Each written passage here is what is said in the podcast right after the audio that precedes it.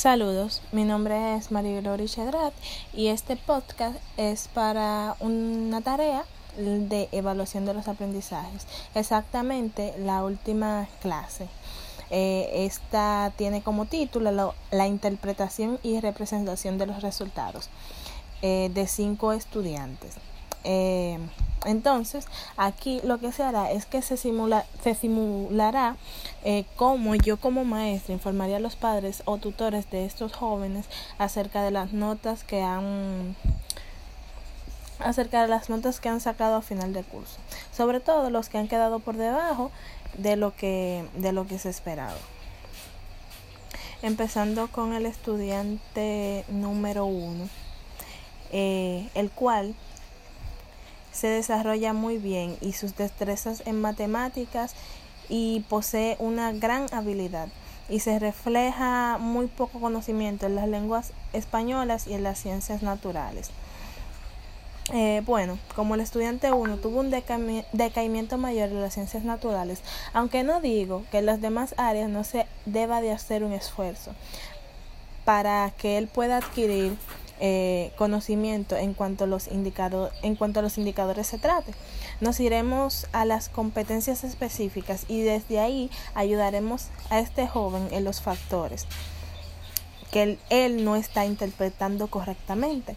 Con respecto al área de ciencias sociales, tenemos la obligación de añadir a un recurso didáctico para que el estudiante pueda relacionar los objetivos propuestos en las competencias y así valorizar mejor su aprendizaje.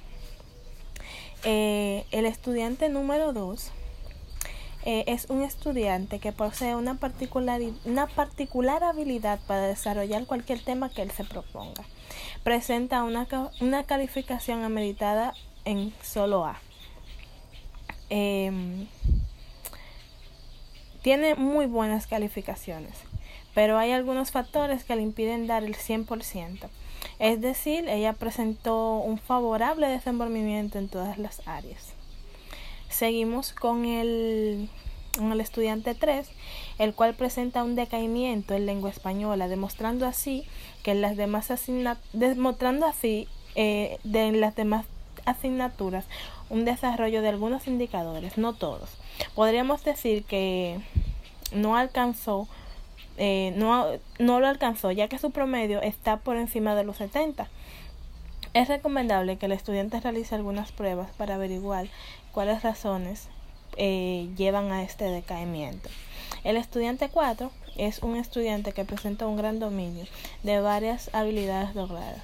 Con esto podemos decir que los indicadores presentes en ciencias naturales, ciencias de la naturaleza y matemática eh, demostró tener una, habilidad bastante significativa. El estudiante 5 eh, es recomendable ponerlo en un proceso de retroalimentación, ya que los resultados que obtuvo, que obtuvo eh, evidencian un poco, muy poco conocimiento en los indicadores, donde él, de su propia cuenta, eh, elegirá diferentes gráficos gráficos eh, en la retroalimentación que le vamos a dar y luego lo describiría a su parecer. Eh, para esto nos iremos a las competencias de razonar y argumentar.